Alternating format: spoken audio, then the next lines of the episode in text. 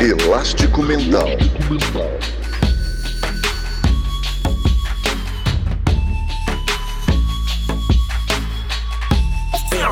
Elástico Mental. Olá, seja bem-vindo a mais um episódio do Elástico Mental, o podcast de cultura sobre a vida, o universo da família Café Belgrado. Eu, Guilherme Tadeu, estou aqui com Lucas Nepomuceno. E Lucas, como de costume, vou deixar você fazer as honras da casa porque você é um ótimo anfitrião, tudo bem? Olá, Guilherme. Olá, amigos e amigas do Elástico Mental. Muito honrado mais uma vez. Você não perguntou se tá tudo bem, Guilherme? Mas. Perguntei. Perguntou? Perguntei sim. Caramba, eu tô muito confuso. É, já chegamos na, nessa relação que a pessoa não presta atenção no outro. É, mas ah, se a gente for bem honesto, já faz um tempo que a gente tá assim, né? Mas já, já. não devia nem estar nervoso, Guilherme, porque o homem é de casa, né? Rodrigo Alves, mais uma vez, de volta aqui nas organizações Café Belgrado, já conhece tudo aqui, já tá participando desse podcast com o pé na mesa, porque ele já esteve nas nossas organizações umas seis vezes, eu acredito. É, então é quase um sócio aqui do Café Belgrado, mas é a primeira vez onde vai ser proibido falar de basquete, né? Não falaremos nada sobre a bola laranja, apesar de ser um período aí com notícias sobre é, o desenrolar da NBA, como é que vai ser o futuro da NBA, e um jornalista investigativo poderia trazer respostas aqui pra gente, mas hoje a gente vai falar de outros assuntos, outras facetas de Rodrigo Alves. Rodrigo, seja bem-vindo mais uma vez, a casa é sua. Lucas, Guilherme, eu tô nervoso de verdade. Eu fiquei o dia inteiro pensando nessa gravação, sem brincadeira. Porque, como vocês falaram, já participei bastante da. Já frequentei muito o quartel-general das organizações Belgrado mas esse prédio especificamente do Elástico Mental, porque são vários prédios, né? Tipo um grande condomínio e virtualmente, claro, né? Porque agora a gente não pode estar presencialmente. Mas o Elástico é um dos meus podcasts preferidos, de verdade mesmo. Então, tô pronto para falar de todos os assuntos, menos desse. Você citou um esporte aí que eu não lembro agora qual, mas o esporte, esse esporte eu não tô preparado para falar não, mas qualquer outro assunto, estamos aí. Muito obrigado, viu, pelo convite. Prazer enorme. Ô Lucas, e é verdade isso que ele falou. Ele sempre disse para mim que o Elástico Mental é um dos três podcasts dele preferido das organizações Café Belgrado.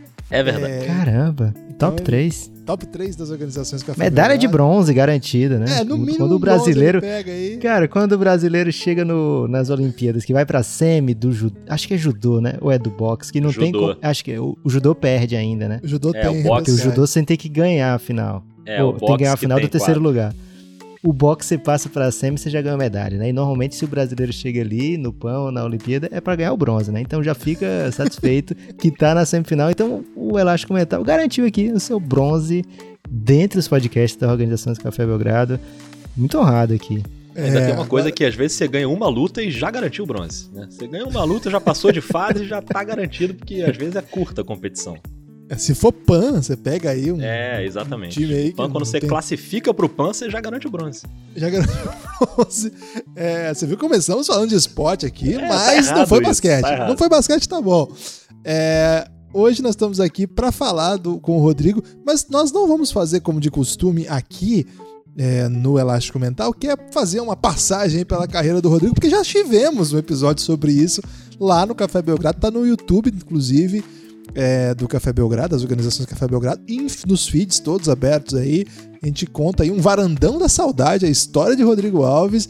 É, então, se você quiser saber mais desse homem incrível, maravilhoso, você é só procurar aí Rodrigo Alves no nosso feed, que você vai encontrar esse conteúdo. Mas devemos dizer uma coisa: até ali, quando contamos essa história, ô Lucas, o Rodrigo ainda não tinha revolucionado a Podosfera Nacional. É isso que eu ia falar, Guilherme. Tem um loophole ali, né? Tem um buraco negro, dá pra dizer até, porque não conta tudo que vem depois, né? É, então, aquele varandão da saudade já virou, já não tá deixando mais saudade não, Guilherme. Tem que renovar aí, contar novas histórias, contar o que que ele aprontou. É, a gente teve aqui É o volume 2? a gente teve aqui recentemente o Leandro Yamin, citou nominalmente né, o podcast do Rodrigo como um podcast que está trazendo coisas novas pro, pra Podosfera. A gente meio que tinha acertado que não ia falar mais, né, Guilherme? Pode falar Mas podosfera eu gosto de, de novo? falar pra criticar o uso do termo podosfera. Eu... Mas se você critica, você tem que ter uma alternativa. Você tem que trazer um nome aí. Podoworld, que tal? Podopark. É, então, o Rodrigo tem trazido coisas muito legais, muito diferentes, principalmente no Vida de Jornalista. Não é o único podcast do Rodrigo Alves, é, mas o Vida de Jornalista é aquele que, talvez por ser só dele, ele deu uma cara, e também por ser uma gama de assuntos, né, ser muito amplo, né, mais focado no jornalismo, que tem sofrido muito, é, Rodrigo e Guilherme, né, tem levado pedrada aí de todo lado pessoas que tratam o jornalismo como algo, como um inimigo. É, então imagino que seja ainda mais propício para existir um podcast chamado Vida de Jornalista e que tem uma pessoa tão ética, tão íntegra à frente, no seu comando, um cara que pode ser exemplo e espelho para muita gente. Então, o que a gente queria mesmo, né, Guilherme, é que ele começasse falando do Vida, é, até pra gente aprender a fazer podcast. Cara, deixa antes de mais nada eu mandar um abraço pro Yamin, porque eu tava ouvindo o episódio dele e era alta madrugada já, sei lá, devia ser quase umas quatro da manhã. E aí eu tomei um susto, assim, porque do nada ele falou do Vida e eu fiquei muito feliz, já falei com ele pelo Twitter e tal, mas fica aqui o registro também de um abraço apertado pro grande Yamin. Muito bom esse episódio, inclusive. Quem por acaso não ouviu, volta lá pra ouvir, porque vocês estão com uma sequência de convidados aí que. Você tá dizendo isso porque eu não tava lá? Não, não, de forma alguma, assim. Inclusive, acho que você poderia estar também, você abrilhantaria aquela conversa. Obrigado, André. Mas foi muito bom. Mas não só esse, como todos os outros recentes, vocês estão numa sequência de convidados aí que. Vou te contar, hein? Vocês estão brilhando demais. Mas enfim, o, o Vida é um projeto pessoal, assim, que me dá muita alegria de fazer. É e você falou uma coisa que é verdade, né? O jornalismo tem apanhado demais, né, ultimamente. Eu acho que até um pedacinho dessa credibilidade está se recuperando com a cobertura da pandemia, porque é um assunto que exige muita cobertura de serviço, né? De dar informação de serviço. Eu acho que o jornalismo tem saído muito bem na maioria da, dos casos nesse, nessa pandemia. Mas ainda assim, né, na pandemia apanha demais, assim. Só para dar um exemplo, tem um episódio do Vida de Jornalista que eu tô tentando fazer há muito tempo e eu não consigo, que é o episódio sobre os bastidores da cobertura do Cercadinho da Alvorada, né? Que é onde o nosso presidente aparece ali para insultar de vez em quando um jornalista, né? Que é uma coisa que ele gosta muito de fazer. E, e os jornalistas que ficam ali sofrem demais e agora, recentemente, vários veículos anunciaram que não vão mais mandar seus jornalistas para ali. E um pouco antes desse anúncio, eu estava em contato já com alguns jornalistas de lá, mas é sempre muito difícil, porque as próprias empresas jornalísticas ficam receosas de deixar, de autorizar os seus jornalistas a falarem sobre esse assunto, até para não expor muito os repórteres, né? Porque a gente não sabe hoje que tipo de represália pode ter. Você, de repente, sei lá, eu posto alguma coisa em rede social identificando algum jornalista falando sobre aqueles bastidores ali, vem um, um louco desse, um lunático querendo fazer represália ou querendo agredir ou ameaçar. Então é um momento bem delicado assim para se fazer jornalismo e eu tô no momento em que eu não tô participando da cobertura da pandemia, o que por um lado me deixa um pouco frustrado porque é a maior cobertura jornalística da minha geração, sem dúvida. E por outro lado me deixa mais seguro também, né? Porque eu não tô me expondo, eu tô conseguindo ficar de casa. Eu tenho feito o meu trabalho no Sport TV de casa sempre, participando de casa e, e a, a produção do Vida de Jornalista também é toda de casa. Então eu me sinto mais seguro, eu exponho menos a minha família, eu moro sozinho, mas sempre falo isso, né? Se, se eu por acaso me infectar, eu não sei se eu consigo segurar minha mãe em casa, né? Minha mãe vai querer me visitar, ou enfim, se estiver aqui no hospital. Então, é, minha mãe e minha tia, que são grupo de risco, eu tento preservar ao máximo. Então fico, por um lado, mais tranquilo. Mas com vida, eu, eu pelo menos tento me convencer que eu estou tentando documentar essa cobertura de alguma forma, conversando com jornalistas que estão cobrindo. E tem sido, para mim, um, nossa, um baita aprendizado, assim, sem brincadeira. Trocar ideia com essas pessoas que estão na, na correria ali da cobertura e se expondo, né? Porque tem um risco mas para mim tem sido muito legal. Então essa segunda temporada, a maior parte dela tem sido sobre a cobertura do coronavírus e o que me deixa triste de ter que conviver com esse assunto o tempo inteiro, mas aliviado por pelo menos poder documentar essa cobertura. Rodrigo, nessa segunda temporada você dá continuidade a um trabalho que você já começou no final da primeira ali, quando você lançou a série Memórias, né? A série Memórias é final da primeira, é uma transição para a segunda? Como é que você costuma fazer essa. É, eu gosto de dizer que é uma transição, assim, que ela, ela foi publicada entre a primeira e a segunda. Mas quem quiser considerar o fim da primeira, ok também, porque não teve intervalo, foi logo depois. Então teve uma semana de intervalo só. A série Memórias é uma série de oito episódios sobre coberturas históricas, né? E, e acho que é isso que você falava, né? O, os episódios são mais narrativos, assim, né? Mais parecido com o que tem acontecido na segunda temporada. Foi, é, assim, para quem não ouviu ainda a série Memórias, é, poxa, faça isso, por favor, faça isso. É um episódio clássico atrás de outro. É, o primeiro sobre o Césio é, 137, o segundo sobre o ônibus 174, Copa de 70, Caso Eloá, é, teve o da epidemia do ebola também, que pesadíssimo, né? O, o da Irmã Dorothy, que é inacreditável. Ouçam esse podcast, que é inacreditável esse podcast o da história da Chapecoense, trágica história da Chapecoense, e aquele que é épico, né? A história da cobertura da Guerra do Vietnã. Oito episódios clássicos já. E aí você experimenta esse ano uma transição, não é bem uma transição, mas já bastante acomodado, acomodado não, como é que fala? É confortável, né? No, com esse estilo novo que você ali começou a desenhar, que é ser um podcast narrativo. Cara, mas é, é também não é só ser, e não é pouca coisa ser um podcast narrativo é um grau assim de imersão nos podcasts que tem sonoplastia cuidadosa, ritmos, é, uma, a maneira mesmo de você construir a, a integração dos convidados. Rodrigo, você inventou um jeito de fazer podcast. Como é que foi isso? é, o plano não era esse, né, Guilherme, para a segunda temporada, porque a minha ideia era voltar a alguma coisa parecida com a primeira temporada. A primeira temporada era basicamente de conversas com jornalistas, então eu ainda usava algumas coisas de narração e edição ali, de colocar um trecho para ilustrar. Então a pessoa falava de uma reportagem, eu ia lá atrás do áudio daquela reportagem, colocava ali para ilustrar. Eu sempre tive um cuidado assim com a edição.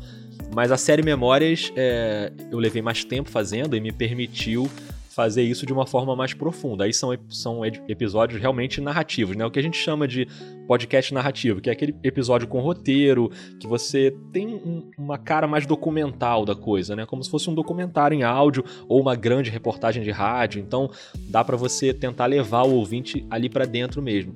Só que na volta para a segunda temporada, a minha ideia não era manter esse tipo de episódio, porque pelo simples fato de que eu não consigo fazer com a rotina do Sport TV, né? O Sport TV é o meu trabalho principal, é o que paga meu salário, inclusive. Então, é, o, os comentários que eu faço daquele esporte que não pode ser citado aqui é, são jogos que me dão muito trabalho também na pesquisa. Então, é, é um trabalho que me toma muito tempo. E eu faço Vida nas horas vagas, né? O Vida é um projeto totalmente independente. Então eu não ia conseguir fazer desse jeito. Só que aí veio a pandemia e, e o trabalho no Sport TV ficou meio em suspenso. Então eu consegui me dedicar mais ao Vida. Eu tô em casa direto, né, o dia inteiro, e eu consigo, ainda que invadindo as madrugadas, fazer umas edições mais mais complexas, mais profundas assim. Então acabou que a série, é, a segunda temporada, que era para ser também de entrevistas com um jornalista, com uma jornalista, acabaram virando episódios mais temáticos com vários jornalistas, e aí sim eu falei, bom, já que eu vou ter tempo para isso, eu vou fazer uma coisa que é o que eu mais gosto de fazer, que é me dedicar bastante à edição e à sonorização o processo do vídeo eu faço todo sozinho, né? Desde a pauta até as entrevistas, o roteiro, a edição, a divulgação, a locução, a apresentação, tu, o processo todo eu faço sozinho. Então, a edição é uma parte que eu tenho me dedicado de uma maneira meio obcecada, assim. Eu fico ali trabalhando cada detalhe e tal. E, e, eu gosto de fazer, eu tenho gostado muito de fazer as edições. E eu consegui fazer isso justamente por causa dessa situação diferente da, da minha rotina. E então eu, eu gosto muito quando alguém nota isso, quando alguém comenta sobre a edição ou sobre a maneira como os episódios são narrados, porque realmente tem sido uma coisa que eu tenho me dedicado bastante, assim. Acho que ainda é um caminho muito longo, porque eu não sou editor profissional, nunca trabalhei com edição de áudio. Tem muita coisa que eu faço que certamente dá para fazer de um jeito mais inteligente e mais fácil, mas eu não sei porque eu não domino a ferramenta. Eu vou muito ali na tentativa e erro e é uma coisa muito intuitiva. Mas eu gosto muito de fazer, então para mim tem sido um desafio encontrar essa linguagem assim e e, fazendo coisas e experimentando coisas, assim, que é legal quando alguém comenta, né? Você faz uma coisa num pedaço ali do episódio que depois alguém fala, ah, aquele pedaço ali, achei que funcionou bem. Isso tem acontecido, assim, durante a segunda temporada. Rodrigo, agora talvez você tome distraído, assim como alguns dos nossos ouvintes podem também tomar distraído, mas a gente não queria aqui falar só do vida, né? Só do, do que você tá fazendo agora. O Guilherme falou aqui, né? A gente quer falar da vida inteira de Rodrigo Alves. E se a gente não quer saber de trajetória é, profissional, a gente quer saber dessa trajetória, porque assim, você é um cara que a gente admira muito pela sua criatividade e de todas as vezes que a gente já gravou, que a gente trocou ideia, ou até mesmo uma vez que a gente pediu uma coisa simples para você, você entrega uma coisa caprichada, né? Teve uma vez que a gente pediu para você mandar um áudio como se fosse no ano de 2003 e aí.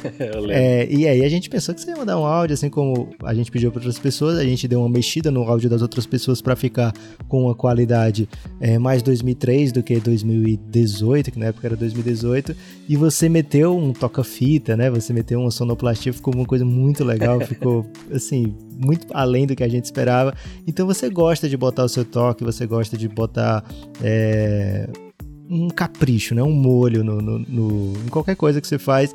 E a gente, toda vez que a gente conversa com você, a gente percebe que isso é mais ou menos da sua natureza, né? E a nossa geração, a gente é mais ou menos todos da mesma faixa etária aqui, o Guilherme sendo um pouco mais velho, eu acredito. É... Como assim? Guilherme, eu sou de Acho julho. Que patada, né? Eu sou de julho, Guilherme. Você é de, de fevereiro. Eu tô me sentindo a, a Phyllis do The Office, quando o Michael chamava ela de velha. Ela falava assim, mas a gente foi pra escola junto.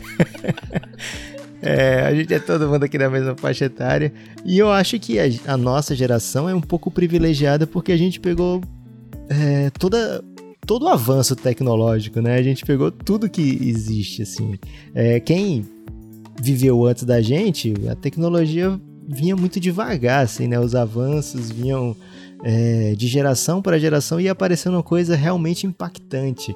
A gente, a gente acredita que, que todo mundo viu uma TV em preto e branco ainda, né? Ou na sua casa ou na casa de algum parente seu, TV preto e branco.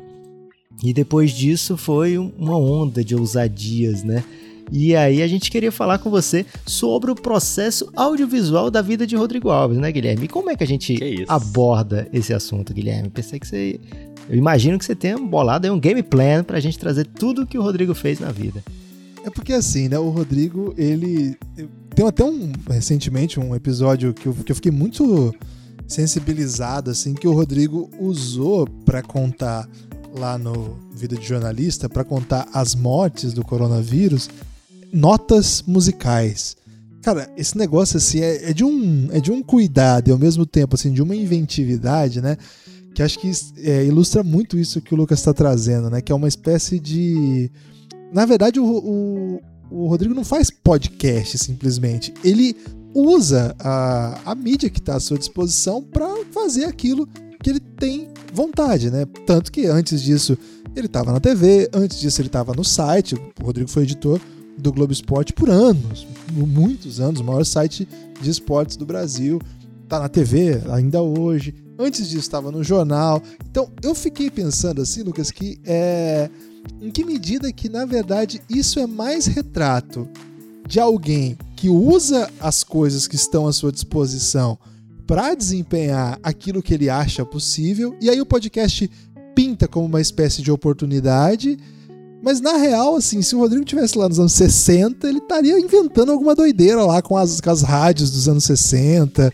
E se fosse os anos 80, ele estaria ali no início do, sei lá, da, da internet, inventando um chat para fazer essas paradas. Então eu me pus a pensar nisso quando no nosso podcast teve um episódio aqui que é o On Demand, é, que a gente fez sobre essa transição mesmo de época, né? Quem não ouviu ainda, volta aí é um podcast bem interessante, assim. Autoelogio não pode, né? É um podcast aí que pode ter ficado legal. Você pode. se quiser que elogie, eu elogio. É isso que eu ia dizer. Um podcast que o, Guilherme, que o Rodrigo falou que ficou bom. Não, é. esse episódio, inclusive, foi, talvez tenha sido o episódio que me fez me apaixonar de vez pelo Elástico, assim. Esse episódio é sensacional, assim, é sensacional. Que isso? Claro que eu já era apaixonado por vocês dois antes, né? Então, de qualquer forma, eu ouviria. Mas esse episódio, assim, ele arrombou as portas da minha memória, assim. Então foi incrível.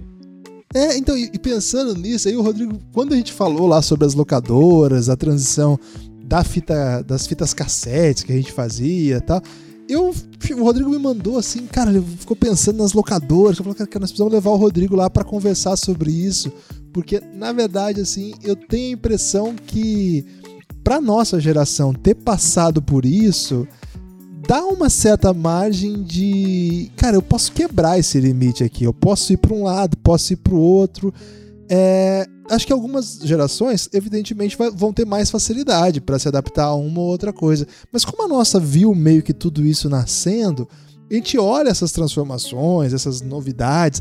E pra gente mesmo, o podcast, cara, é uma ferramenta incrível, né? Que abre uma, uma porta que a gente jamais achou que teria acesso, né? A gente não tinha acesso à rádio, a gente não podia entrar lá na rádio e gravar a hora que a gente quisesse. Não podia, assim. Talvez se fosse uma rádio muito pequena, tivesse uma hora de programa, mas não é igual eu O Rodrigo tem cara que, que tinha sua rádio amador, Guilherme. Na casa dele. Não tinha, é. não, não tinha, não. O Rodrigo lançou o Vini. É, eu lancei o Vini, isso aí é verdade. o Rodrigo lançou o Vini. lançou. Acho que até contou no outro podcast lá. Isso é verdade. Você contou naquele podcast? Isso aí? Acho eu não contou, lembro né? se eu contei, mas resumindo é. só, eu lancei o Vini. Mentira, não lancei, mas eu trabalhava na rádio da faculdade na época e o Vini do hit Mexe a Cadeira foi lá bater na porta para entregar lá a fitinha dele pra gente tocar e a gente tocou. Obviamente, assim, três pessoas ouviram, mas eu digo até hoje que eu que lancei o Vini. O Rodrigo que é, dá a ideia das é, cadeiras para ele, Guilherme.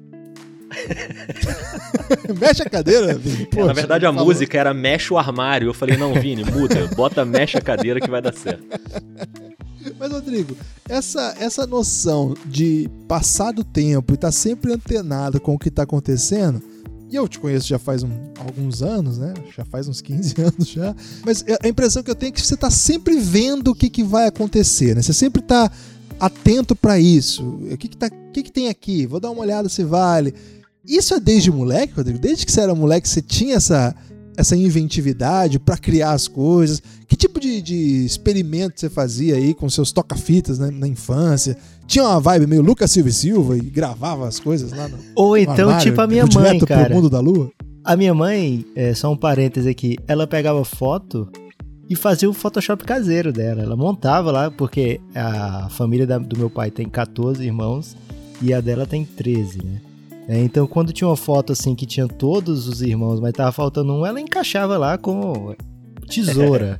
é, então, imagino que o Rodrigo devia fazer muitas artes manuais barra audiovisuais. Estamos certo ou estamos errados, Rodrigo?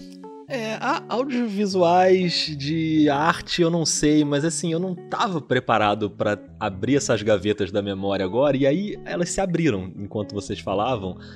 E eu fui obrigado a lembrar de coisas aqui que eu fazia quando era não criança, mas adolescente. Eu lembro que, por exemplo, eu tinha eu tinha um jornal meu que eu fazia eu lia e não, não dava para ninguém, que eu montava coisas de basquete quando eu comecei a ver basquete. E rapaz, falei o nome daquele esporte, mas tudo bem. É, então eu tinha, era uma edição semanal, eu fazia sempre com jogos que eu via, anotava coisas ali. Isso eu muito moleque. E uma coisa mais bizarra que isso, eu tinha uma gravadora em casa, uma gravadora musical. Assim? Com várias bandas no catálogo, todas elas com músicas que eu fazia e eu gravava em fitas cassete. E a gravadora tinha coisas do tipo o catálogo da gravadora, aí tinha a época do lançamento, a tal banda vai lançar uma fita, que era fita, né, cassete, na semana que vem. E era tudo eu. Ninguém sabe, acho que ninguém sabe disso até hoje. Talvez eu nunca tenha comentado com nenhuma pessoa na minha vida isso. E o nome da gravadora era bem bizarro, que era Motherfucker Records. E... que traz um pouco da revolta juvenil daquele momento. Mas eu tenho isso até hoje, assim, em pastas, mas acho que tá na casa da minha mãe, não, não trouxe pra minha casa isso não. É, e tinha, assim, releases da gravadora, tinha as fitinhas todas. Eu lembro que eu pegava caixa de sorvete, o único instrumento que tinha era a bateria, porque eu não tinha violão, não tinha baixo, não tinha nada. Então eu pegava umas caixas de sorvete, assim, velhas, e botava e ficava tocando, e as músicas eram assim, eu cantando e tocando bateria. Era, era um universo ali que eu criava. Muito louco isso, né? Eu devia levar isso uma terapia, assim. Eu não lembro. Eu, eu, eu, não, eu não revivi essa memória provavelmente há uns 30 anos. Olha o que vocês me fizeram lembrar agora, né? Essa coisa doida. O Rodrigo, ele Mas... vai mandar pra gente esse áudio, a gente vai colocar no fim do podcast, fique atento. É, talvez. Infelizmente não posso, porque estamos aí em quarentena, não posso ir na casa da minha mãe buscar é. esse material agora. Uma pena, Mas você, mandaria. Você gravava a fita, de fato? Assim? Eu gravava a fita, fazia capinha pra fita, era a capa do disco e tal.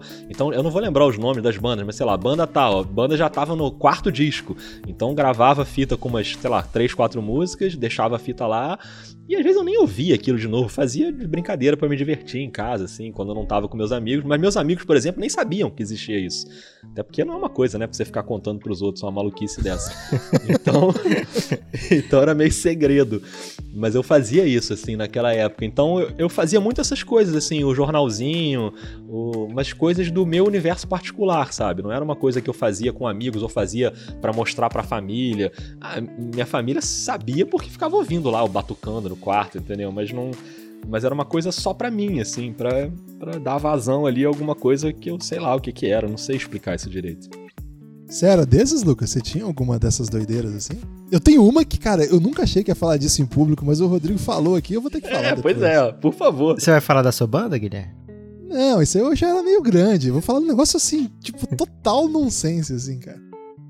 Que medo. Cara, é, eu, eu venho de uma família grande, né? Eu já falei o tamanho das famílias dos meus pais, mas eu também tenho é, três irmãs e esses, esse monte de tio que eu tinha deu vários primos pra gente, né? Então a gente fazia todo fim de ano, é, a gente fazia, isso a partir dos meus seis anos, cinco anos, a gente fazia um, uma espécie de reunião familiar, né? Ou época de Natal ou época de Réveillon. E a gente ou interpretava alguma coisa ou gravava previamente, né? Então teve um ano que a gente fez uma paródia da Rede Globo que era Rede Bobo.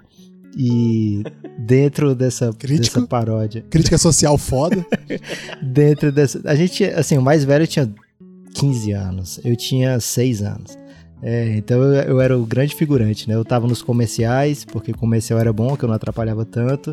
Eu tava, eu era o público de uma apresentação de, de show. É, e eu fui. Pande... É, eu também toquei pandeiro numa apresentação. Essa foi a minha participação.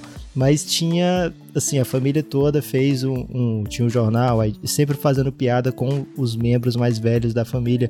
No ano seguinte, a gente fez uma escolinha do professor Raimundo, onde cada personagem era um desses tios, né? Isso da família do meu pai. Então, era já uma família, assim, bem. É, cearense, né, velho? Então, é, todo mundo é metido a humorista aqui no Ceará. É, muitos criativos, né? Minhas irmãs, eu tenho três irmãs gênias. É, e, e, provavelmente estão ouvindo agora, né? Então vou ganhar pontos por ter dito isso, mas é a pura verdade. Todas elas são muito geniais é, e elas me levaram assim para esse mundo de ah, vamos, vamos tentar aqui, vamos inovar aqui, vamos fazer aqui. É, e acho que isso se traduz um pouco no, nos nossos podcasts, né? A gente é, tenta fazer, é, se a gente não tem capacidade de mexer com. De, de editar, de fazer umas coisas bonitas, né? A gente gosta de inventar doideiras, né? Eu e o Guilherme, a gente faz muita coisa sobre aquele esporte que hoje especificamente a gente não está comentando, mas a gente gosta de, de, de inovar, assim, pelo menos algo nosso, se não é uma coisa inédita no mundo, pra gente é uma inovação, né? E acho que todo projeto, e muita gente que escuta podcast, eu quero até já já perguntar isso de você, Rodrigo, que muita gente faz podcast também, é, e se você hoje está fazendo faculdade de jornalismo, muitas vezes você vai ser obrigado a lançar né, um podcast, assim, não obrigado, mas pode ter uma cadeira onde meio que seja é, intuitivo até você fazer um podcast, né, experimentar isso aí. Imagino que você seja referência para muita, muita gente disso aí. A gente em, em, bem menor escala também é, né? Muita gente procura a gente para fazer, para conversar, né? Ó, oh, tô querendo começar um podcast, me dá umas dicas aqui, eu gosto muito, me identifico com o jeito de vocês, gosto do estilo e tal.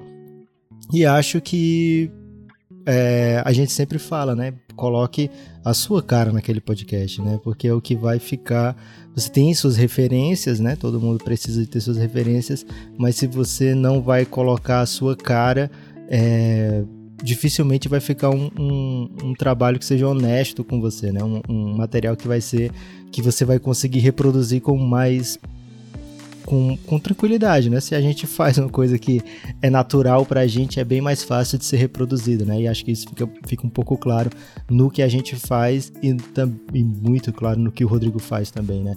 É, então, o, o elástico mental tem isso, né? Eu também fazia anos que eu não lembrava dessas histórias aqui da, da minha família.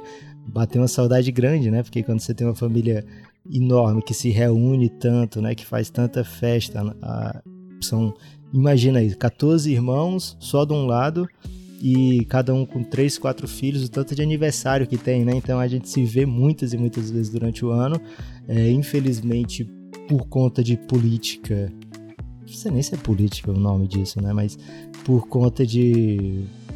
Enfim, dessa doideira que a gente tá hoje, boa parte da família já não, não se confraterniza, né? É, e eu acho que tem isso às vezes, de abrir umas chagas ou memórias, né? No caso, foi. Teve seu lado bom, Guilherme. Agora eu tô muito curioso para saber que doideira é essa que você vai contar, Guilherme. Porque eu achei que você não tinha segredos Cara, eu tô comigo. constrangido já. No meio disso tudo eu já me arrependi, tava na esperança de ter esquecido que eu falei isso e passar pra frente. Falei, cara, vou, vou escapar dessa porra. Não, assim, depois, eu, eu... depois de Motherfucker Record, você vai ter que contar isso. Ai, cara, mas eu vejo. Imagina a, a, mãe do Rodrigo abrindo uma caixa de sapato e vendo lá, Motherfucker. é muito bom. Era punk, Rodrigo, as bandas? Não, eram estilos variados, assim. Tinha muita coisa de punk, porque eu já tava. Eu, aliás, eu não, eu não ouvia tanto punk na época, mas como era só uma bateria, né? Então era uma batucada meio frenética, acho que a maioria era rock punk, assim. Uh, o, na, assim, no meu caso, eu sou filho único, né? E, cara, eu não tinha videogame quando eu era bem criança. Assim, eu fui ter um videogame quando eu era mais velho.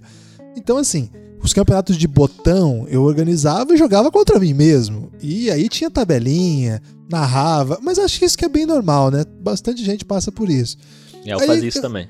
É, é mais ou menos normal. Você faz uma classificação, joga os mata-matas, marca os artilheiros. Meio doente assim, mas acho que bastante gente vai se identificar.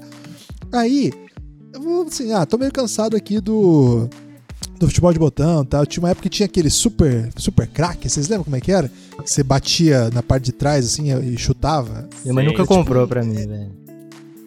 Pô, era barato isso aí, velho. Pô, mas, mas é... minha mãe não interessa. Ela, ela sabia o que, que eu ia quebrar rápido e o que, que eu não ia. Pode ser, ok.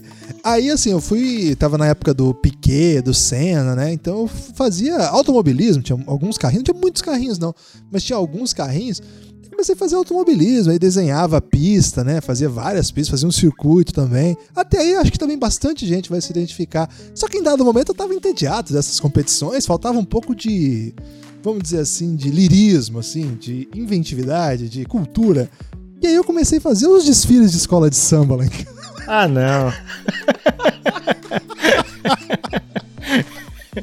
que momento. Inacreditável. Cara, isso aí me lembra muito Willy Billy, Guilherme. O personagem do Daniel Furlan no décimo andar. Fica aí o. Até o, o convite para você assistir e já marcar uma terapia também. Não, e não você dava as notas? Dessa história.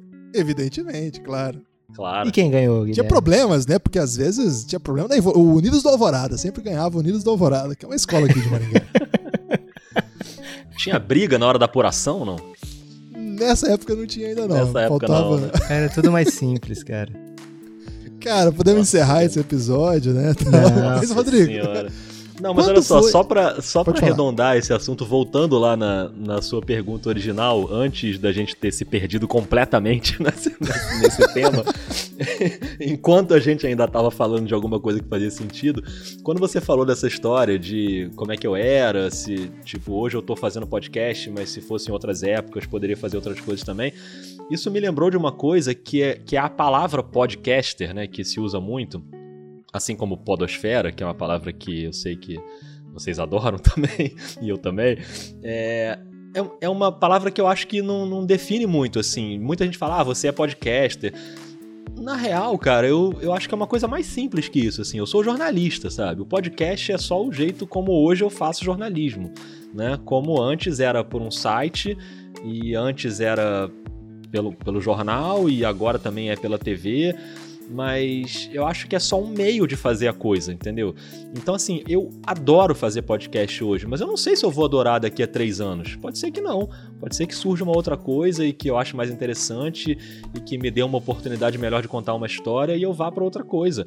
Ou pode ser que eu fique fazendo podcast por 15 anos. Não sei. Pode ser também. Como eu já fiz blog, como eu já fiz. É, rádio, TV, jornal, site, acho que vai acho que o importante aí é, é, é, que assim, eu sempre fiquei prestando atenção no que estava aparecendo, entendeu? Então, até porque o meu trabalho no Globoesporte.com me exigia muito isso. Quando você trabalha com internet, você tem que ficar muito ligado no que está surgindo. Então era uma rede social nova, era uma ferramenta nova. Ah, aí surgiu realidade virtual. Aí eu já ficava olhando para aquilo ali, já queria fazer. Ah, surgiu a ferramenta interativa, não sei o que. Eu já olhava para ali e queria fazer. Então acho que é o, que me move é um pouco isso, assim, entendeu? O fato do, do podcast hoje ser o que eu gosto não significa que eu vou ficar fazendo podcast para sempre. E ok, acho que as pessoas têm que ir fazendo o que elas gostam, o que se sentem mais motivadas ali para fazer, entendeu? É. O, especificamente eu, eu, assim. Eu consegui prestar atenção na resposta do Rodrigo, mas eu confesso que eu tava mais ligado no Unidos da Alvorada, Guilherme. Depois você vai ter que, depois você vai ter que me dar mais detalhes disso aí. Eu fazia o samba enredo também, hein? Queria dizer isso. Vai ter que cantar. Mas quem, ah, quem desfilava, lembro, velho? Era você ou era seus Os bonequinhos, bonequinhos pô? Ah, Os bonequinhos, vinha em cima do carro e tal. Tinha uns caminhão que eram maior. Eu tinha um caminhão de madeira assim que ele era sempre um abre-alas, cara. Ia na frente, brilhando muito. que demais. Caramba. Rodrigo, você falou, né? Eu gosto de fazer o que tá. Mas não é na moda, né? Mas assim, aproveitar as tecnologias, né? O que, que tem à disposição e ir lá e fazer o seu jornalismo, né? Fazer o seu, o seu trabalho, contar as histórias que você acha que devem ser contadas, que merecem ser contadas. Imagino que isso chegue é, ainda mais carregando esse nome tão potente que você colocou no, no seu podcast, né, Vida de Jornalista, acho que isso deve chegar para um, uma legião assim de, de futuros jornalistas, né? É, você está preparado assim? As pessoas te procuram como uma espécie de mentor, como uma espécie de, de caramba, eu tô gostando do que esse cara tá fazendo aqui, eu quero, sei lá, me aproximar. Hoje é muito fácil se aproximar, né, das pessoas virtualmente, né? Então, tem muita gente que te procura, futuros jornalistas te procuram com essas preocupações de, de vida de jornalista que, que você expõe no, no seu programa? É, tem bastante, sim, cara. Bastante gente procura. O Vida é um podcast que não tem um público muito grande, né? Não tem uma audiência muito grande, porque ele é voltado para uma determinada fatia assim da, da, da, população que é basicamente de jornalistas e estudantes de jornalismo. Claro que tem gente que não é jornalista e estudante de jornalismo que escuta porque gosta das histórias e tal. Mas eu acho que a maior parte do público do Vida é, é de jornalistas. E tem muitos estudantes que ouvem e estudante de jornalismo está sempre muito inquieto, né? Assim, ainda mais no mercado com a crise que tá, então não sabe como é que vai ser. Então eu, eu tenho conversado muito assim com, com estudantes, com turmas de estudantes, né? É, eu sempre falo isso assim. Se alguma faculdade levanta o dedo, eu já vou correndo assim para conversar com os alunos, porque para mim é muito importante também entender o que está passando pela cabeça deles. Então, inclusive, o episódio do Vida que eu estou produzindo nesse exato momento é sobre, com estudantes de jornalismo para saber como é que tá a vida deles agora durante a quarentena, sem as aulas ou com as aulas à distância. Então já fiz um episódio na primeira temporada sobre isso e estou voltando nesse episódio agora. Então acontece muito, assim.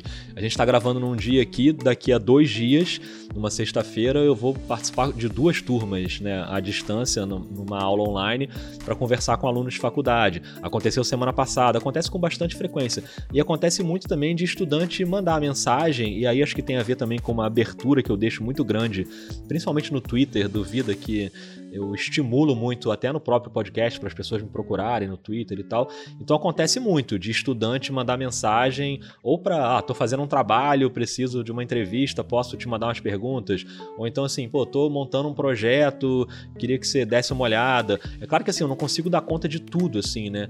Então, isso me frustra um pouco às vezes, mas a maioria absoluta, assim, a gente consegue trocar uma ideia e, e conversar, e é uma coisa que e aqui não vai nenhuma demagogia, assim. É uma coisa que para mim é importante pra caramba, cara. Porque eu sempre briguei muito sobre isso quando eu trabalhava no Globoesporte.com como editor. de a gente tem que se preocupar o tempo inteiro para a redação não ficar fechada ao que está surgindo. E o que está surgindo é a molecada nova que está saindo da faculdade, né? Ou que está na faculdade agora. E é uma geração completamente diferente da minha e da que veio depois. E eu sempre brinco disso. Ou eu tô dando muita sorte, ou a gente está prestes a ter a melhor geração de jornalistas da história do Brasil, assim, porque as turmas com quem eu tenho falado, os, jo jovens estudantes com quem eu tenho falado, é inacreditável, assim, a cabeça deles e como eles estão abertos para não só para tecnologia, porque isso também é meio clichê, né, dizer que o jovem é da tecnologia, o velho não. E depende, às vezes tem jovem que é super tapado também e tem velho que tá super ligado em tecnologia. Mas no geral, assim, o, o Guilherme tá no TikTok agora, Rodrigo. É, então, eu falo muito sobre isso, assim, eu fui num festival de jornalismo no ano sobre passado. O Guilherme no TikTok? não, não, não sobre especificamente isso, mas sobre o TikTok, não o Guilherme. E eu lembro que uma das palestrantes, que eu não vou lembrar quem é agora, perguntou: vocês sabem o que é o TikTok? Isso era no meio do ano passado. E tinha um monte de jornalista na plateia que não tinha ideia do que era o TikTok, mas não sabia nem o que, era, porque não tinha chegado tão forte assim. E é isso que eu falo que a gente tem que ficar ligado, porque a, a molecada mais jovem já tava no TikTok. E as redações não sabiam o que era. E muitas redações hoje ainda não sabem o que é. E ficam esperando essa onda passar. Aí quando a onda chega forte, e a gente tem que surfar nisso aí, porque pode ter um público e tal. Aí já era amigo. Aí a onda já passou, você não pega mais, entendeu? Então você tem que ficar atento o tempo inteiro. Por isso que eu acho que é importante manter esse contato com as gerações mais novas, assim. E no Vida realmente acontece bastante isso, assim, do pessoal ou pedir ajuda para o trabalho, ou pedir uma dica, ou simplesmente dar um retorno e, e falar coisas sobre o podcast. Então, para mim é bem. Eu agora, para esse episódio, eu coloquei um, um, tweet perguntando: Você é estudante? Como é que tá a sua vida agora? Conta um pouco para mim. Cara, veio um monte de gente, vieram, sei lá, umas 50 pessoas dando depoimento sobre como é que tá é, estudar agora em tempos de EAD, né? Ou então algumas faculdades estão paradas. Então essa relação para mim é fundamental. Assim. É, só complementar, porque assim, essa minha pergunta era exatamente um gancho para fazer uma segunda pergunta. Estratégia. Sobre o, qual era a impressão né, da, da próxima turma, né, dos próximos jornalistas, né? Porque é, em certo momento ficou o jornalismo não precisou mais, não precisava mais de, de, diploma, depois precisava, depois não agora não precisa mais ser de, de diploma. Como é que tá atualmente? Precisa ou não precisa, Rodrigo? Não, não precisa, mas tem várias empresas que adotam isso como um critério de só contratar jornalistas com diploma, né? Então depende muito de como cada empresa é, vai lidando com isso. Mas você pode exercer a profissão sem ter diploma. Na verdade, sempre pôde, né? Na verdade, é uma regra que sempre foi, de alguma forma, burlada. Assim. Tem muito jornalista das antigas que nunca fez faculdade de jornalismo, que era historiador, ou que era, sei lá, fazia alguma faculdade da área de humanas e exercia a profissão de jornalismo. Então, é, a pergunta era para saber exatamente como é que tava esse pessoal que vinha, né? Se tinha. Porque me parece muito uma vocação, né? Jornalismo, assim, tipo um chamado você ser um jornalista. É, e você já, durante sua resposta, já me tranquilizou, dizendo que viu uma galera muito boa. Você vai ser cobrado, Rodrigo. Se não vier boa, vou ficar muito chateado com você. Não, pode cobrar. Inclusive porque eu geralmente falo, assim, o jornalista sempre tem essa piada, né? Quando alguém fala, ah, eu quero fazer jornalismo, a gente fala, ah, ainda dá tempo de desistir, não faz não e tal. E, cara, eu nunca faço, assim. Eu já fiz essa piada, mas de uns tempos pra cá eu não faço mais, porque acho que é meio desestimular uma galera que já vai ter motivo suficiente para ser desestimulado, entendeu? Porque o mercado vai ser difícil, dificilmente você vai conseguir um emprego de cara, vai ter que brigar ali, vai ter que batalhar. Mas eu também acho que a gente nunca teve tanta ferramenta boa e tanta maneira boa de contar história. Nunca aconteceu né, na história assim do jornalismo. E hoje você consegue botar o seu produto no ar sem depender de uma empresa. O podcast é um bom exemplo disso. Você consegue gravar um podcast com um celular.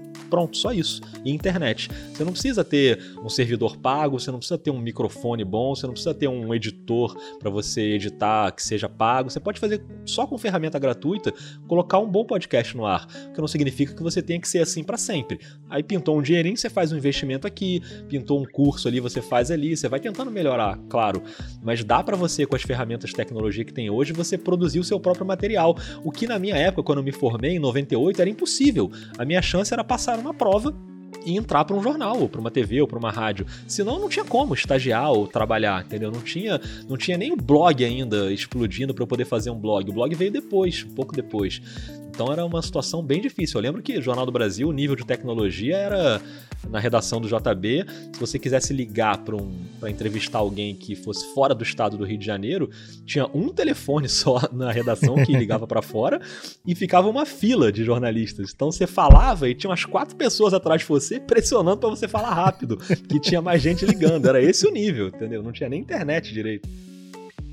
Nesse, nesse ritmo aí mesmo, Rodrigo, eu tava pensando aqui como essa novidade, essas, essa nova disposição mesmo da, das ferramentas, ela quebra um pouco essa possibilidade, é, esse, quebra um pouco esse, esse muro mesmo para acesso à produção, né? Eu lembro e até te perguntar isso, quando que foi pela primeira vez, você contou aí das brincadeiras, né? Que você fazia os releases lá da banda, da, do estúdio e tal, mas quando foi que pela primeira vez de fato você produziu conteúdo assim para que outros lessem em massa, né? É assim, mostrei aqui para mim em massa no sentido bem bem amplo do termo massa aqui, né? Mas assim, para mais de sua família, seus amigos assim, mas um lugar que ficasse público. Eu lembro, por exemplo, é, a primeira faculdade que eu comecei, eu, eu comecei duas, né? Uma eu terminei, a primeira não. Eu, eu, pra gente lançar um jornalzinho era o grande acontecimento, demorou horrores, assim, porque era caro. Você tinha que pagar pra gráfica de um jornal da cidade fazer, e aí para arrecadar esse custo você precisava de patrocinador, ou de uma grana ali que a galera arrecadava, mas não é igual hoje, que você pega e, sei lá, posta um blog, ninguém vai rodar imprensa, né? É, isso assim, lá na. Isso com 18 anos tal. Grêmio de escola, por exemplo, hoje eu vejo, tem alunos que têm blog, alunos que são muito ativos em redes sociais, alunos até no ensino médio, quando eu dava aula no ensino médio, que eram muito ativos, tinham, sei lá, é, perfil no YouTube que tinha seguidores, etc. Quando foi assim que pela primeira vez você saiu, digamos assim, do seu próprio universo ali que você criava e teve essa possibilidade de escrever alguma coisa ou produzir alguma coisa para os outros, ou para os outros no sentido para mídia, né? Como um meio para alguém ler que você, alguém que você não conhecesse lesse. É, eu acho que tem dois momentos aí. O primeiro que eu lembro é, tem a ver com punk rock, né? O punk rock tem a ver com muita coisa importante na minha vida. E quando surgiu a internet, eu lembro de ter ficado muito ansioso, assim, do tipo, cara, eu preciso abraçar esse negócio, eu preciso fazer alguma coisa com isso, eu preciso, sei lá, desbravar isso aqui de algum jeito. E era aqueles tempos de internet que para você conseguir a conexão era um inferno, né? Internet de escada, só podia ser à noite, que o pulso era mais barato. Aí minha mãe só deixava eu conectar à noite. E se você conectava a internet, ocupava o telefone da casa, então minha mãe não podia ligar para minha tia, porque eu tava na internet, a pessoa pegava o telefone para ligar, tava um que você não ouvia nada, que alguém tava na internet. E eu lembro que a primeira coisa que eu fiz, eu já ouvia punk rock nessa época, e eu fiz um site de punk rock, que aí começou a surgir, né? Esse negócio de fazer site gratuito, GeoCities, eram umas coisas assim, né?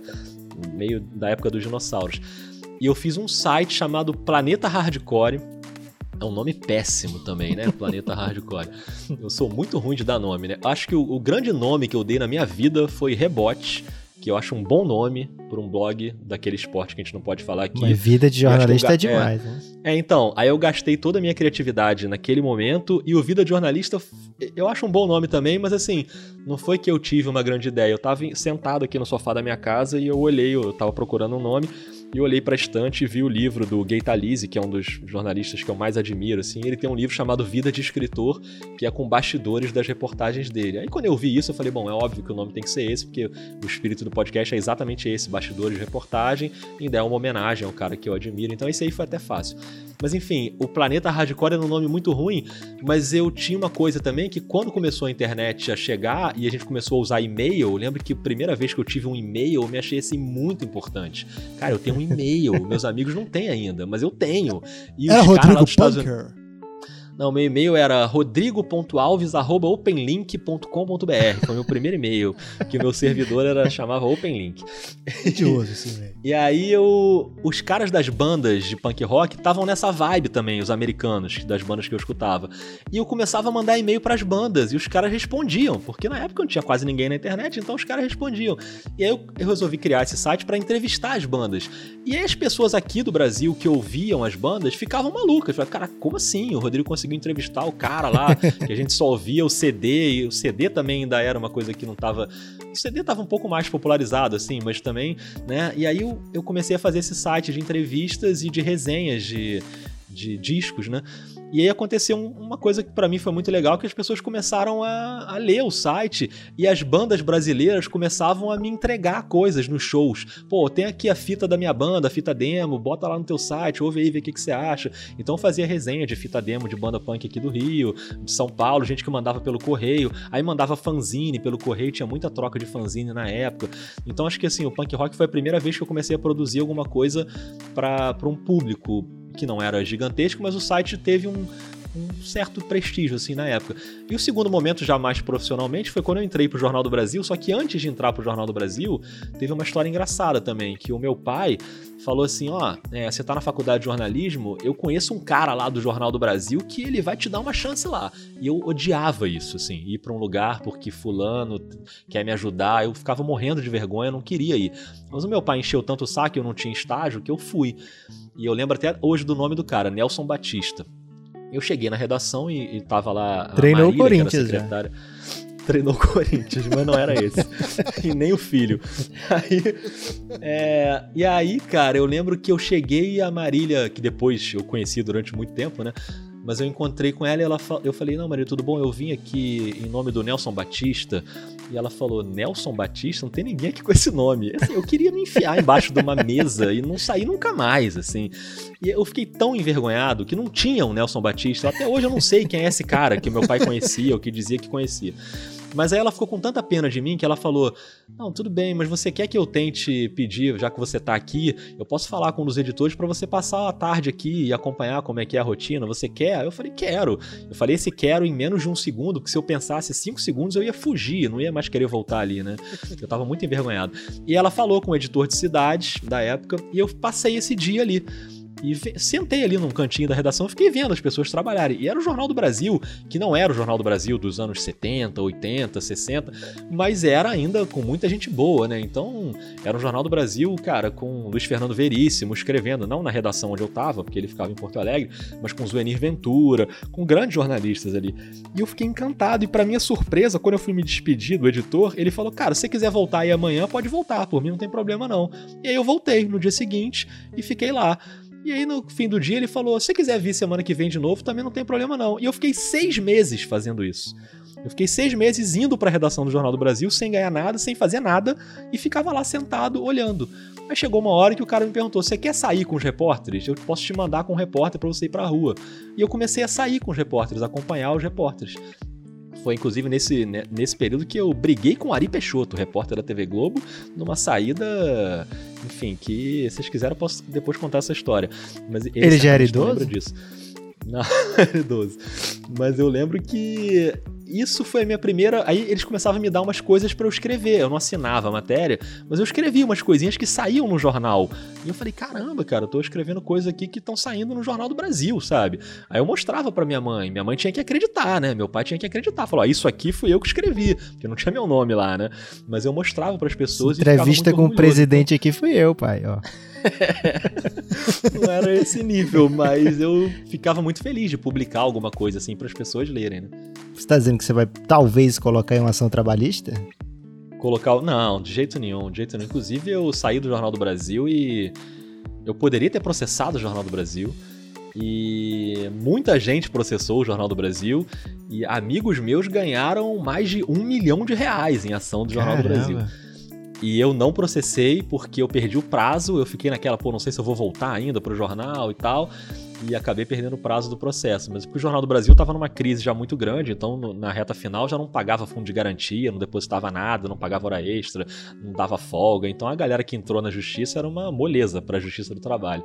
Era óbvio que iam ganhar, né? Então teve uma galera que tirou uma grana boa aí. Eu me arrependi nessa, hein? Podia estar tá aí uma situação boa financeira, hein?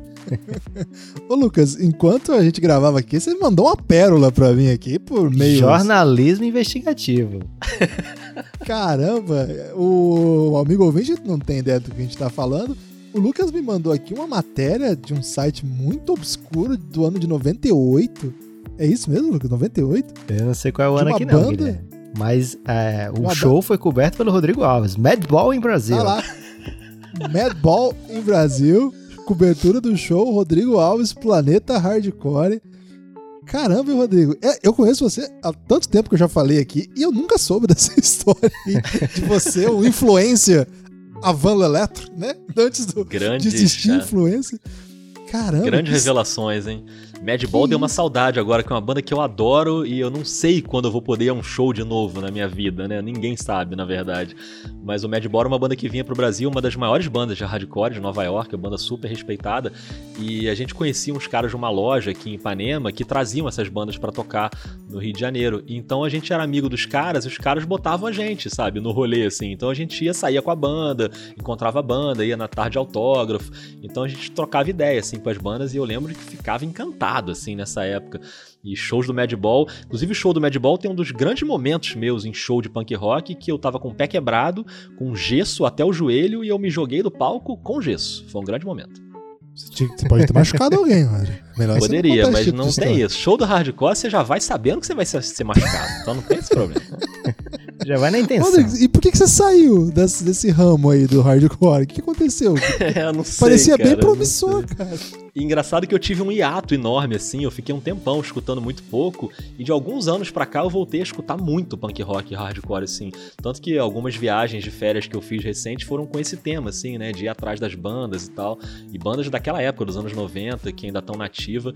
E, e, eu me arrependo de não ter mantido, porque a cena brasileira continuou muito bem, assim, tem muitas bandas legais que eu perdi no caminho, porque eu deixei de acompanhar. Então, era bem legal, eu ia bastante a show, assim, de punk rock, de hardcore, era bem bacana. Guilherme, o Rodrigo tem um, um texto interativo. É seu mesmo, Rodrigo, esse texto interativo?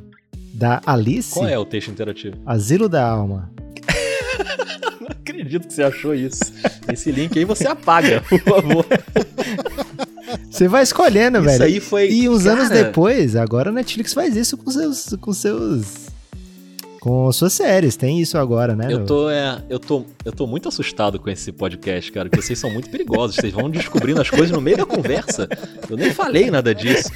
Esse texto da Alice, é, eu recomendo não seguir, porque ele não termina. Eu terminei ele no meio. Ah, então não. a história não acaba. Que então, isso? na verdade, ele tem uns três capítulos, assim. Mas foi a minha primeira experiência com, com narrativa interativa, que eu gosto muito até hoje.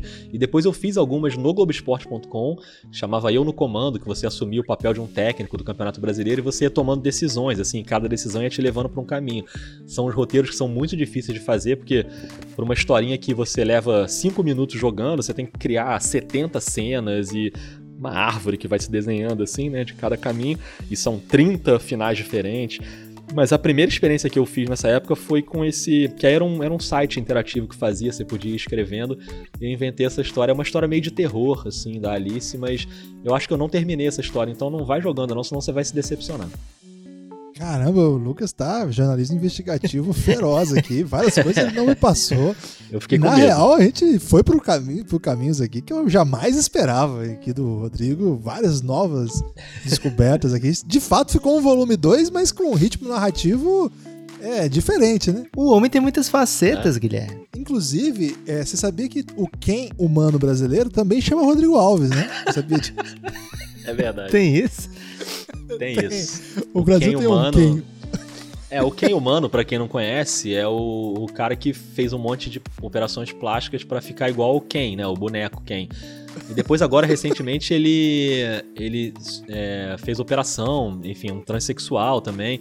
E aí foi muito noticiado também. E nessa época da operação, foi muito noticiado com o nome dele, Rodrigo Alves, né?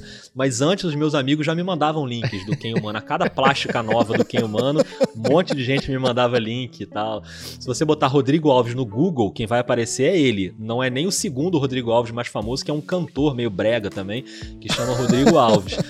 Então é o, é o Ken Humano. O Ken Humano ainda usa o nome de Rod Alves, né? Pra diferenciar. É, ele mudou, ele mudou agora com essa operação que ele fez. É, ah, aí é? ele mudou Tem pra isso? Rod Alves, é. Foi uma mudança recente. Eu acompanho a carreira do Ken Humano. que te deixou mais tranquilo, né, Rodrigo? Você tá em que lugar no, no ranking dos Rodrigo Alves, Rodrigo? É, eu só conheço esses dois, na verdade, mas deve ter mais, assim. Tem o Rodrigues Alves, né, que é bem mais famoso que eu também, que presidiu o país morreu na gripe espanhola, então tem uma história mais dramática, assim, do que a minha. Ô, Rodrigo, mas voltando aqui pra trilha do. dessa transição aí que também move tanto a, a vida da gente, né? Você passou, digamos assim, por essa. pelo fim, não vou dizer fim, mas um um caminho de perda um pouco da força do jornal, um pouco não, bastante, da força do jornal impresso, da mídia impressa, e para essa transição pro, pro, pro eletrônico, blog, agora a gente está no podcast, mas é muito antes disso, os sites ganharam muita força, muito relevo, e no meio disso tudo, você teve assim várias posições diferentes para ocupar, né? Você já foi repórter, você já foi editor, agora você é comentarista. No seu projeto especificamente lá no Vida de Jornalista, você é o, o faz tudo, né? O One, one Man Band, né? Tinha esses, essas coisas aí no Rio, Rodrigo? Festivais de... Band tinha, tinha. É, muito louco isso aí, né? E é lá, lá você faz de tudo, né? Tá nessas diferentes posições. Impõe também diferentes perspectivas para lidar com esse monte de funcionalidade que aparece. Por exemplo, quando você é um funcionário comentarista. Você poderia ser tranquilamente um comentarista que só comentasse o jogo. Eu sei que você não é. Você tranquilamente poderia ver os jogos da NBA, fazer essas anotações num papel, ir para casa, é, né, ir para o jogo, comentar, voltar para casa. Tem muitos comentaristas que nem olham a hashtag, né, nem comentam. O Rodrigo não, o Rodrigo é um comentarista carinhoso, ele fala com todo mundo na hashtag. Mas assim, essa é uma posição que não te. É o que falta, eu acho, ainda na transmissão da TV, né? Um apelido pro comentarista, como tem na transmissão de rádio. Lá vem o Bola de Ouro. O Rodrigo podia facilmente ser o comentarista carinhoso. Comenta... Ó, o comentarista né? carinhoso. Já pensou a Comentarista carinhoso. É Rodrigo Alves.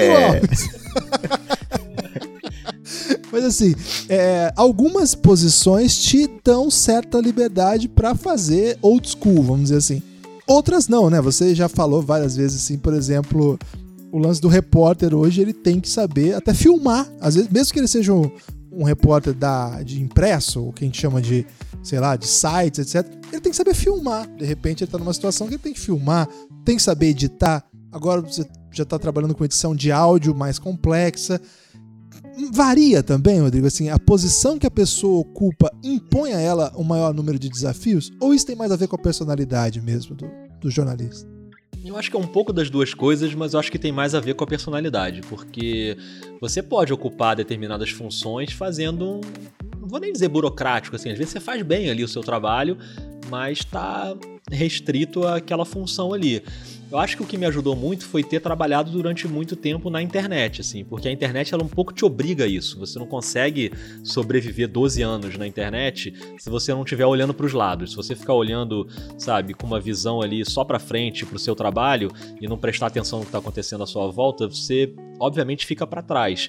Então esse período no Globoesporte.com me ajudou muito nisso, assim, até porque eu tive funções diferentes dentro do site. Então eu eu fui repórter ali, fui editor também de esportes olímpicos, depois trabalhei na capa do site, que é um trabalho completamente diferente, e depois trabalhei no futebol, trabalhei em projetos especiais que é a essência disso, é você ficar pensando em formatos o tempo inteiro. Então meu trabalho era muito isso, eu chegava e ficava fuçando coisas para pensar em formatos diferentes para a gente contar as histórias ali do site e trabalhava com cada área, um, ah, qual é o formato que se encaixa melhor com essa história aqui que você quer contar. O trabalho ali no, na reta final no Globoesporte.com era meio esse. E eu acho que quando o Sport TV me chamou para ser comentarista, foi um pouco também com essa bagagem. Então eles me falaram isso. Eles falaram: a gente quer que você traga para transmissão também uma cabeça de internet.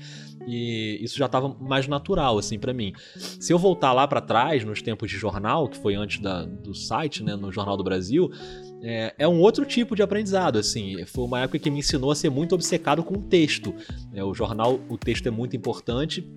E o meu texto era muito ruim, né, no início, no Jornal do Brasil, eu tomava muito esporro, assim, muito esporro. Tomava esporro de ir pro banheiro e ficar 20 minutos lá no banheiro só para sair do ambiente da redação, assim, porque eu não queria voltar. E eu chegava em casa e falava, amanhã eu não vou voltar mais pro jornal, acabou, isso aqui não é para mim e tal. Aí acordava no dia seguinte e falava, tá, ok, vou tentar hoje lá de novo e tal. E tomava mais esporro. Então eu demorei até ajustar meu texto, assim, né. Eu acho que isso tem muito a ver com a minha capacidade de escrever na época e com a, a faculdade, que também ensinava muito mal nessa época. Mas eu depois fui ficando obcecado com o texto, e até hoje eu sou muito obcecado, mas hoje eu, eu, eu, uso menos o texto de reportagem. Hoje eu uso mais o texto de roteiro, né? Que é o roteiro do Vida, que eu escrevo. Tudo que está no Vida do Jornalista é escrito, nada é falado de improviso. E aí tem o desafio de você escrever do jeito como você fala, né? para ficar mais natural. Mas são desafios diferentes. Eu acho que esse período na internet me me possibilitou abrir mais isso, né? Fazer coisas que têm a ver com tecnologias diferentes e formatos diferentes, jeitos diferentes de contar a história que é o que eu tento ir fazendo até hoje. E logo depois o podcast entrou nessa história aí, né? Eu ainda estava no Globoesporte.com quando eu comecei a fazer o Dois Pontos, que é o podcast que eu faço com o Rafael Roque até hoje sobre NBA. Então o podcast já estava no meu radar ali, porque eu já comecei a ouvir muito naquela época. E é isso, é, não sei, pode ser que daqui a um tempo pinte outra coisa que me interesse e que eu vá fazer, mas eu acho que tem muito a ver com a pessoa também ficar atenta às coisas, sabe? Porque não, nem sempre você vai, vai ser necessário você fazer desse jeito. Você pode fazer de um jeito mais simples, mas é claro que funciona melhor quando você faz de um jeito prestando mais atenção nas coisas. Como essas coisas vão se movendo, acho que o podcast também, a gente está no momento agora um pouco diferente do que da última vez que a gente teve aquela conversa, né? Acho que naquela época é, que a gente fez o varandão, o Vida não tinha ainda, né, Rodrigo? Ou ainda não tinha, né? O Vida. O Dois Pontos é, já tava, já era podcast ou ainda tava na, no site? Isso, isso eu não lembro. Acho que tava no é, site. Eu não lembro ainda, também. Né? Eu acho que ainda tava. Acho que era em vídeo, vídeo é. Era um programa de vídeo. Pode ser, é. Então o Rodrigo não era um dos maiores podcasters da história aí. Da Foi fim de podosfera. 2017. É, então eu já tô com medo dessa, É, então da terceira edição. O que, que esse homem vai aprontar, hein? Porque de um volume para outro ele fez essa doideira, né? Mas assim, a gente viveu, a gente chegou no podcast meio tarde, assim, Terceira né? edição vai ser no TikTok, vai ser vocês dançando punk rock aí, Madball. Punk rock não se dança, tá? Só pra deixar bem claro. Se machuca, vocês se machucando. Isso, isso aí. Mas assim, desde a, a gente, né, do Café Belgrado, chegou tarde, assim, se for ver, né? 2017 já tinha acontecido muita coisa na chamada mundo da- do podcast. Mas, como até conversamos com o Leandro, né? Todo ano é o ano do podcast. Todo ano. É esse o ano que o podcast vai, vai bombar. Parece aquela propaganda do rugby, né? Isso ainda vai ser grande no Brasil. Nossa, grande propaganda. Desistiram. Foi muito boa aquela propaganda. E acho que esses últimos anos, o que a gente viu acontecer de fato, assim, foi primeiro, né? Muita gente entrando mesmo na podosfera.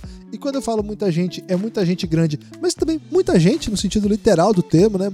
Molecada, gente adulta, gente que domina tecnologia, gente que tá aprendendo, gente que ouve e acha legal fazer. De fato, pulverizou mesmo, assim. Tem muito, muito, muito podcast. E acredito que a, que a tendência é que a gente continua tendo mesmo muitos podcasts. E no meio disso, a gente vê também a chegada de empresas de fato, né? Na podosfera. Você trabalha na Globo, o NBA 2 pontos é ligado ao, ao, ao Globo Esporte, tá sempre lá no site da Globo. A Globo tem bastante podcasts, né?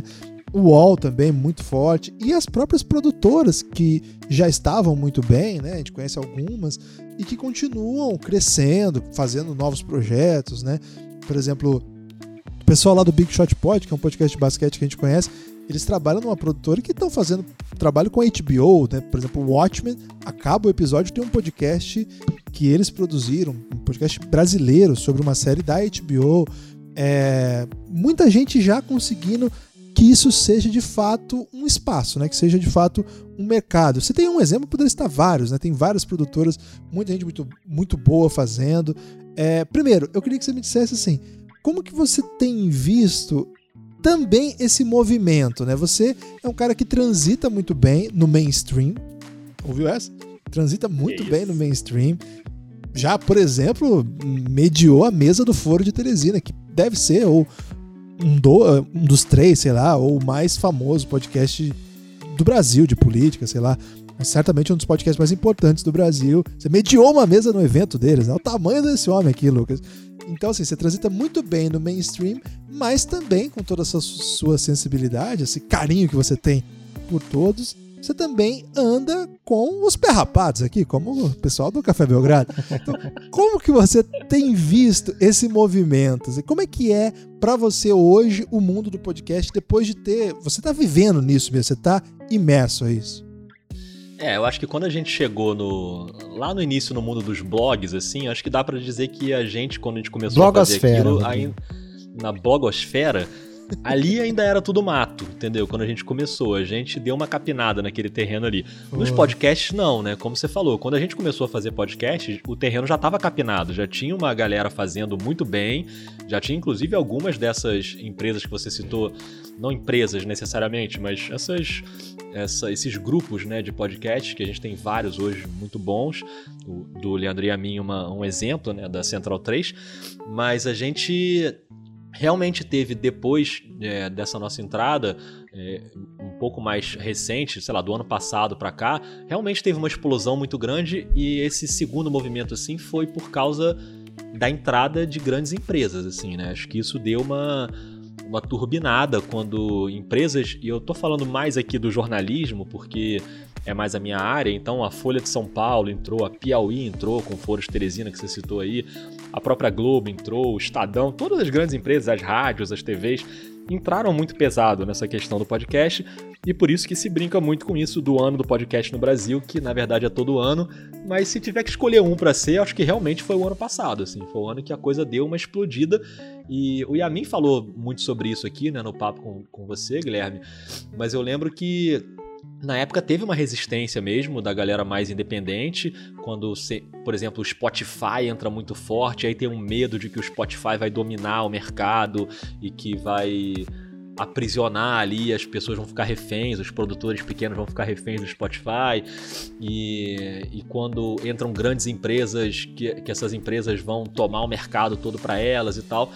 O que, de certa forma, não, não deixa de ser verdade, porque as empresas, realmente, os podcasts mais ouvidos hoje são esses de grandes empresas e os mais tradicionais e independentes que já existiam. Tipo o Nerdcast, por exemplo, que é um podcast que começou super independente, que hoje ele se mantém completamente né, da- na, na parte financeira e é um talvez o maior podcast do país, assim. É, como Mamilos, por exemplo, que também começou de forma independente, e aí na B9, né, que é essa confraria deles lá também fazem hoje de uma maneira muito profissional, com patrocínio.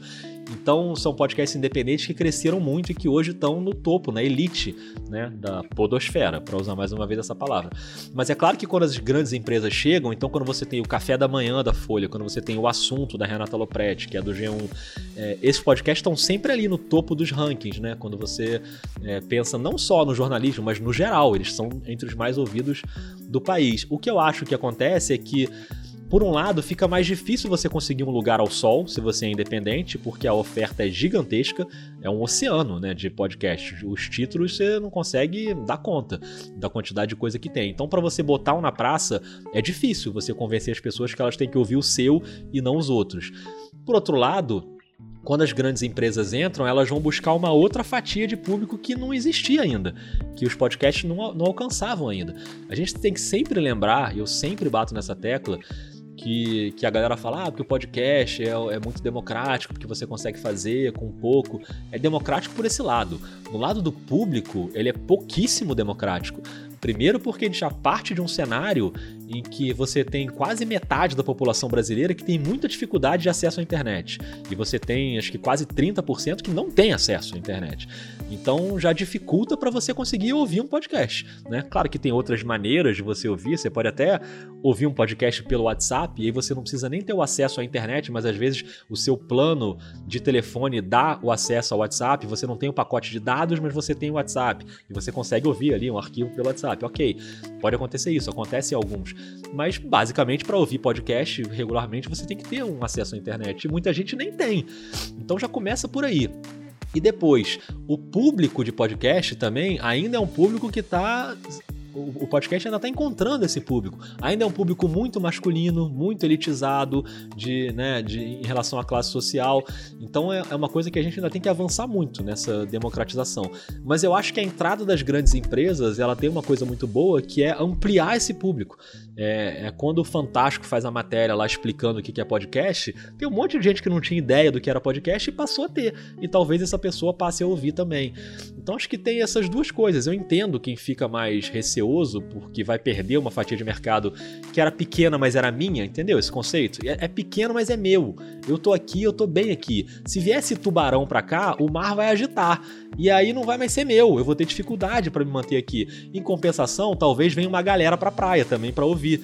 Entendeu? Tô fazendo uma analogia Eu péssima. tô aqui tentando praia, entender e aqui o oceano. tubarão atraindo a galera, mas tudo bem. Mas enfim, É Recife, o tá em tubarão chegou, Recife. talvez a galera. Tá. A analogia foi péssima, mas enfim, deu pra entender. Então acho que tem essas duas coisas. Eu acho que o mercado mudou muito e ele vai mudar ainda. Eu acho que ele ainda vai crescer mais e essa bolha vai desinchar em algum momento. Muita gente que entrou no podcast pra experimentar ali vai sair e ok, eu não vejo problema nenhum nisso. Ah, você entrou só porque era modinha. É, e daí? Era modinha, eu gostei, entrei, fui fazer e se eu não gostar eu não faço mais. Cada um faz o que quer, né? Não tem essa. Então acho que é, o, o cenário muda muito. Ele tá nesse momento agora, com uma explosão de títulos, muita gente fazendo e o público crescendo. E a tendência é que melhore isso, que realmente vai ficando mais democrático. Tomara, né? Porque o que a gente quer, é claro, é atingir um público cada vez maior. Tenho. Rodrigo, e no meio. Pode falar, Lucas, desculpa. Não, só ia dizer que tem uma fatia de mercado aí inexplorada que é de pessoas, um podcast pra explicar escola de samba caseira, né? Como fazer, que tipo de Aquele De desfile, você acha um adereços. desfile bom? é, Como dar notas dentro da sua própria casa para os seus bonequinhos? Eu acho que falta mesmo. esse mercado não, não tá explorado ainda, mas num tom um pouco mais sério, Rodrigo.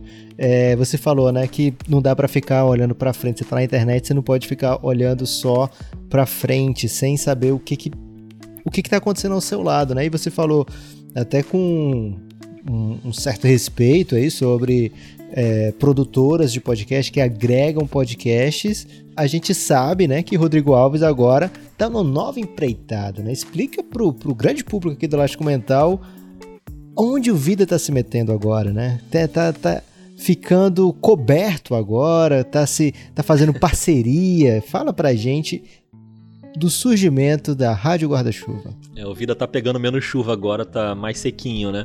Na verdade, o que aconteceu foi que pra segunda temporada, é, o pessoal da Rádio Guarda-Chuva me convidou pra eu me juntar a eles, né? A Rádio Guarda-Chuva é uma confraria de podcasts que hoje tem cinco podcasts de jornalismo e na época até do convite eram três, é a Rádio Escafandro, do Tomás Chiaverini, que é um podcast de investigações jornalísticas, muito bom. O Finitude, que é da Juliana Dantas, que é um podcast sobre, sobre o fim, sobre luto, sobre morte, sobre como lidar com esses temas, mas é feito de uma, um jeito bem leve, assim, bem profundo também. E o Põe na Estante, que é da Gabriela Maier, que é um clube do livro em áudio. Cada episódio é uma discussão sobre um livro e é bem interessante também. Então eu já conhecia o Tomás, a Juliana e a Gabriela de trocar ideia no Twitter. Tinha ido para São Paulo uma vez, encontrei com eles lá e, e eram jornalistas que eu já admirava muito e podcasts que eu já ouvia muito. E, e eles me chamaram para entrar. Um pouco antes eles adicionaram um quarto elemento que é o Budejo, que é um podcast feito no Cariri, no Ceará. E são várias pessoas que fazem e é incrível, assim. É um podcast que eu, eu sinceramente, eu dou play, cara. Quando é uma conversa, uma resenha entre eles, eu é, lembro inclusive o- os podcasts da organização Café Belgrado, porque é difícil você ficar sem rir muito tempo. Os caras falam de um jeito que tem um entrosamento, e aí eu tô falando sério, é muito parecido com o que o Yamin falou sobre vocês dois, que vocês estão num nível já de entrosamento que não importa qual é o assunto, não interessa se é sobre esporte, se é sobre futebol, sobre basquete, sobre cinema, sobre locadoras, é, o que a gente quer é ficar ouvindo vocês dois conversando, e porque é sempre bom, não interessa qual é o assunto. Acho que o Budejo é, é meio isso também. Não importa qual é assunto, é muito bom. Mas o Escafandro e o Finitude são podcasts narrativos, né? Que vão contando histórias ali com roteiro.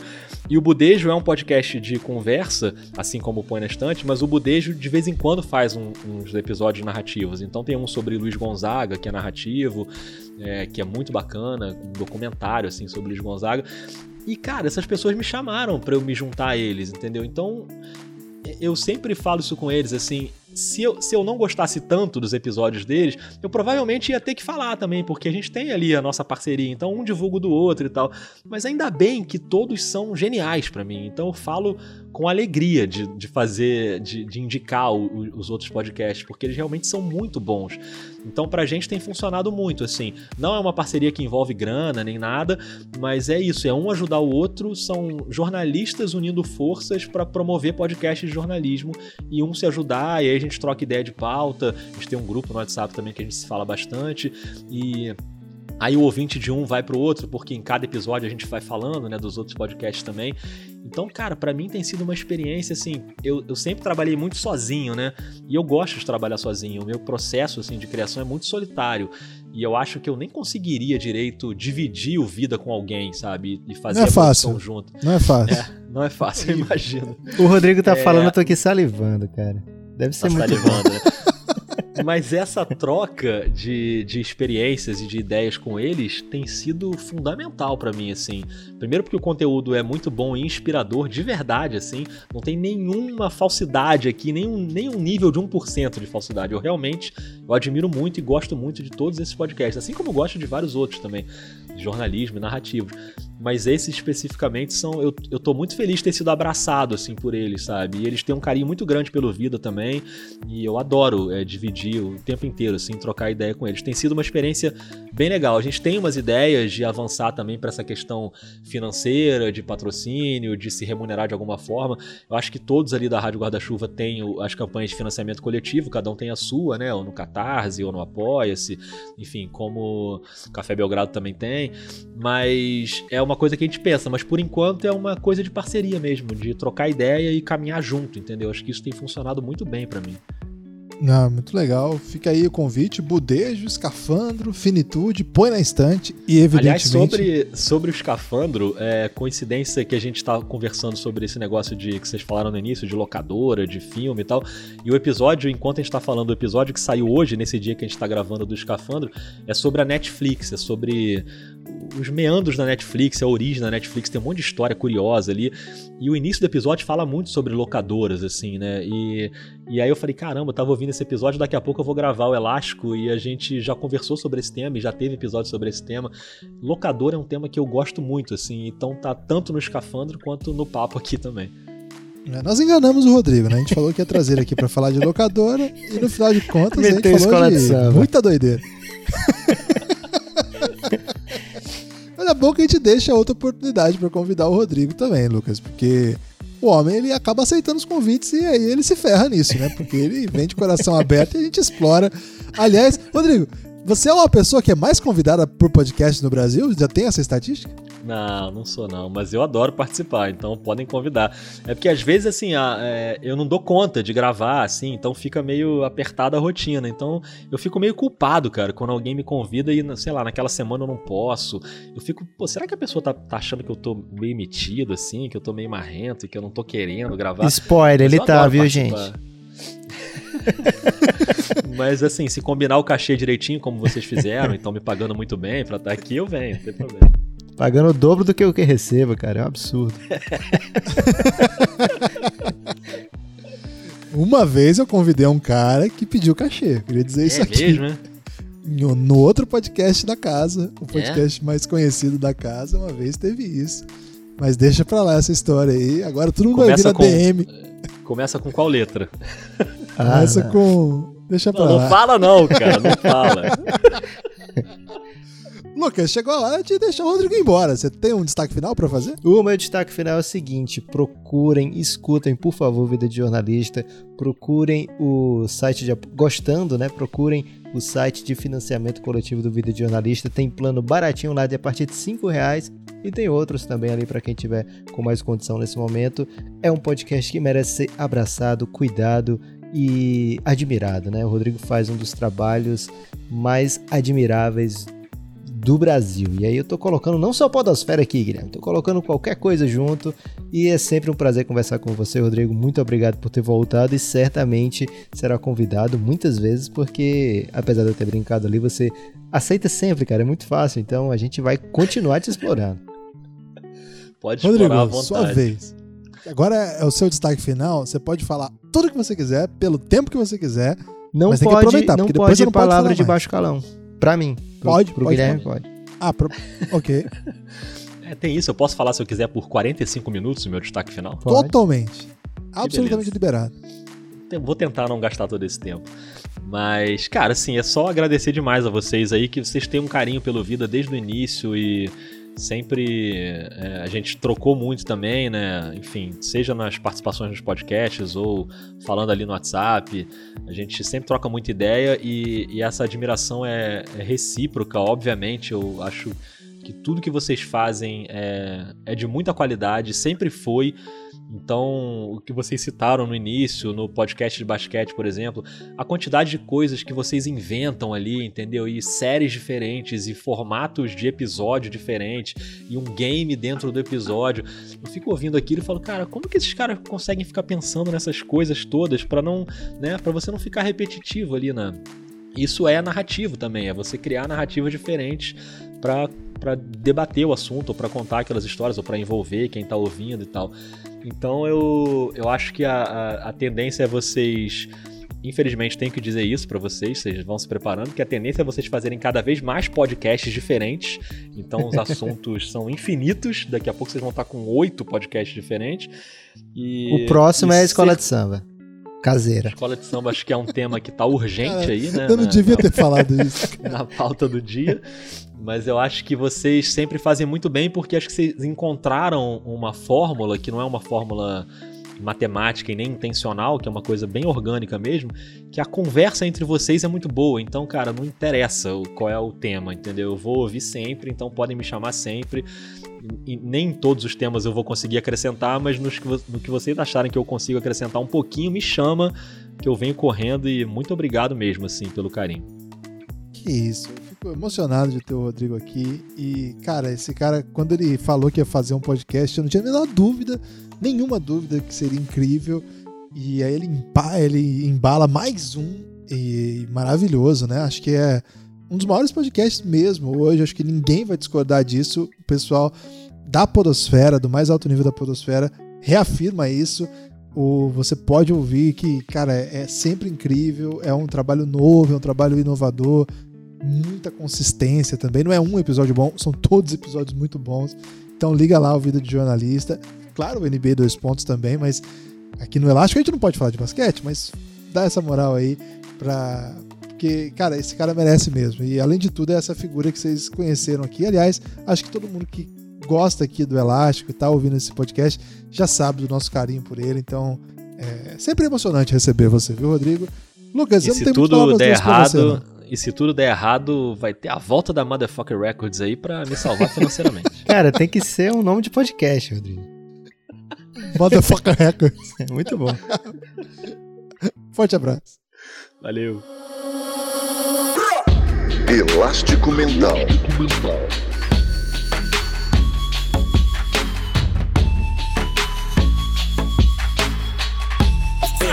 Elástico Mental.